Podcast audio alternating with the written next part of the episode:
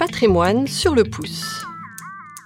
Des podcasts proposés par la Maison du Patrimoine pour explorer Quimper, ville d'art et d'histoire. Dans cette nouvelle série, Crimes et châtiments à Quimper. Aujourd'hui, on met le nez dans les affaires du commissaire. Tu es là, Anne, ça tombe bien. J'ai besoin d'un peu d'aide pour déchiffrer un document ancien. Tu me proposes un peu d'épigraphie? Fais voir. Voilà, j'ai déchiffré le corps du texte, tu vois, mais là, la signature me pose problème. Je la connais bien. C'est celle du commissaire Pierre Judic.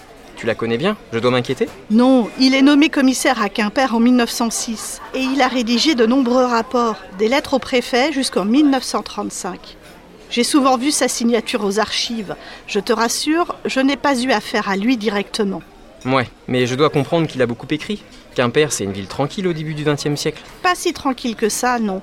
N'oublie pas que c'est aussi une ville ouvrière où le chômage et la misère sont omniprésents. Il révèle une ville loin de la cité bourgeoise que l'on imagine. Et il a fort à faire, crois-moi. Ses bureaux sont situés au rez-de-chaussée de la mairie, à gauche. Avec une dizaine d'agents, il doit enquêter sur nombre de petits délits. Vol, vagabondage, voies de fait, outrage, sur fond d'alcool et de misère.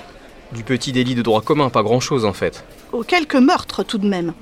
Je pense à un infanticide, un allumeur de bec de gaz, notoirement alcoolique et violent, avoue le meurtre de sa fille, âgée de 18 jours. Il lui a fait boire de l'alcool à brûler. Le fait n'est pas si exceptionnel. Une nouvelle bouche à nourrir n'est pas la bienvenue dans ces familles pauvres. La mort, plus ou moins accidentelle, d'un enfant peut régler le problème. Judic a dû enquêter aussi sur la vente d'un bébé non désiré dans une famille d'ouvriers pauvres à une famille de commerçants mal d'enfants.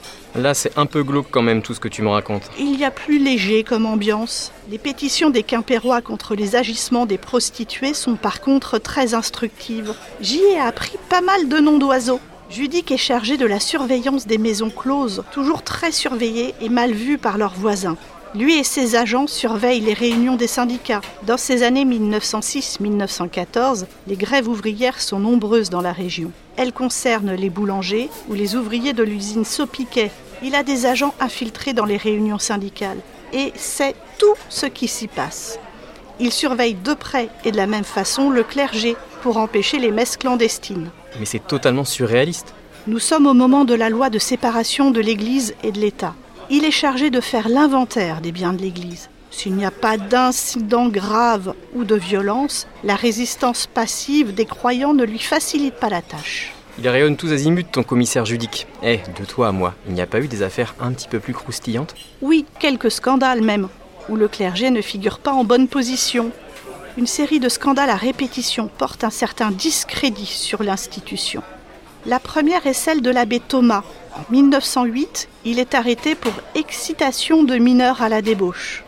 Aumônier du lycée, il attire de jeunes garçons dans la sacristie. Les hommes de Judic se mettent en planque et le prennent en flagrant délit. Il avoue des faits qui étaient depuis longtemps de notoriété publique. Le scandale est amplifié encore lorsqu'il est interné à l'asile départemental de Quimper, où il décède en fin d'année, échappant de fait à la justice des hommes. L'affaire fait grand bruit d'autant qu'elle éclate avant des élections municipales. La liste du Parti catholique, en lice pour la mairie, fond comme neige au soleil.